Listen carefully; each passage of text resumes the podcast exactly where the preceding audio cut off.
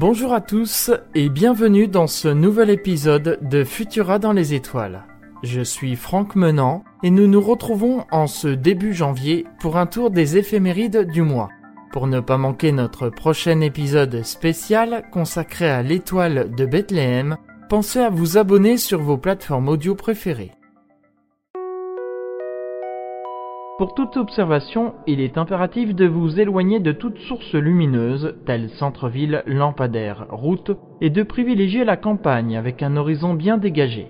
Attendez quelques minutes afin que vos yeux s'habituent à l'obscurité. Voici une sélection d'événements marquants à observer soit à l'œil nu, soit avec une paire de jumelles ou un télescope durant ce mois de janvier. Le lundi 3 janvier, je vous invite à observer en soirée le maximum de l'essaim météoritique des Quadrantides. Il est actif jusqu'au 12 janvier. Son nom vient de la constellation du cadran mural que l'astronome Jérôme Lefrançois de Lalande avait placé en 1795 entre le Bouvier et la Grande Ourse. Il ne reste aujourd'hui de cette constellation que les Quadrantides elles-mêmes. Observé pour la première fois en 1825, cet essaim météoritique proviendrait de l'astéroïde 2003 EH1 découvert en 2003. Selon les astronomes, il s'agirait en réalité d'une comète. Pour observer les quadrantides, il faut regarder en direction du nord vers 21h35 heure du maximum.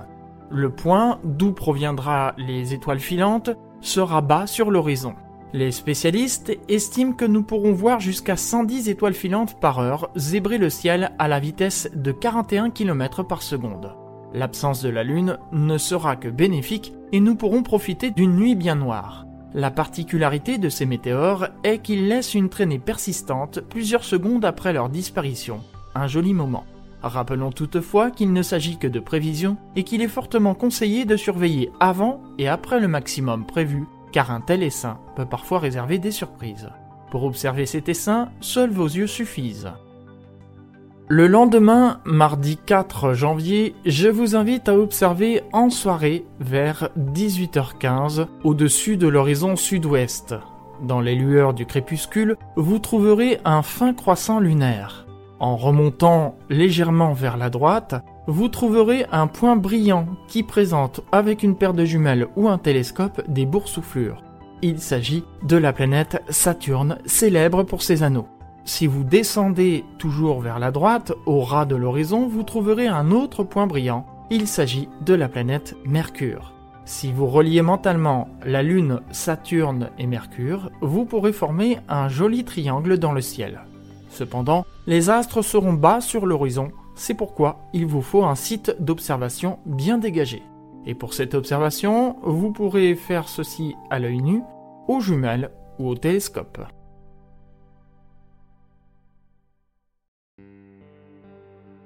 Le vendredi 7 janvier, la planète Mercure atteindra sa plus grande élongation à l'est du Soleil. Rappelons que pour les planètes Mercure et Vénus, elles sont proches de leur plus grande élongation est lorsqu'elles sont visibles après le coucher du Soleil. A l'inverse, elles sont proches de leur plus grande élongation ouest lorsqu'elles sont visibles avant le lever du Soleil. Ces périodes d'élongation maximale sont les plus propices à l'observation, notamment pour Mercure, car c'est à cette période que la durée de visibilité de la planète est la plus grande.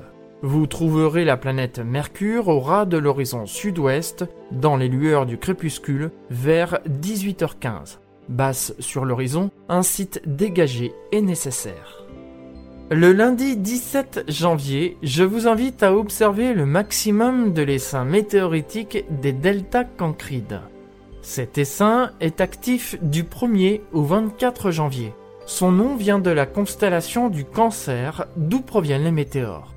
On rapporte les premières observations de cet essaim en 1872, mais ce n'est qu'en 1971 que son existence fut confirmée. Il provient de la comète Rives. Les étoiles filantes qui en résultent sont plutôt lentes, avec une vitesse de 30 km par seconde, alors que les plus rapides atteignent 70 km par seconde. Le taux horaire sera faible puisqu'il est prévu que 4 météores par heure. Cependant, cet essaim présente une particularité. Les étoiles filantes proviennent de l'endroit où se situe l'amas de la crèche, qu'on appelle M44 ou encore Messier 44. Si vous pointez des jumelles ou un télescope pour observer cet amas d'étoiles, peut-être aurez-vous la chance de voir un météore traverser votre champ de vision. Une superbe expérience. Pour observer les deltas cancrides, repérez vers 20h la constellation du Cancer au-dessus de l'horizon Est. Les étoiles filantes viendront d'un endroit situé entre les constellations du Cancer et des Gémeaux. Attention cependant à la présence de la pleine lune qui pourrait vous gêner. Enfin, je vous invite à observer le samedi 29 janvier, cette fois-ci le matin. Dans les lueurs de l'aube, un fin croissant lunaire sera visible au ras de l'horizon sud-est vers 7h30. À sa gauche, vous trouverez un point rouge et brillant. Il s'agit de la planète Mars. Les deux astres seront bas sur l'horizon, c'est pourquoi un horizon dégagé est nécessaire pour cette observation. Merci d'avoir écouté ce podcast Futura dans les étoiles. Vous pouvez retrouver les éphémérides complètes sur notre site et tous nos podcasts dans le lien en description.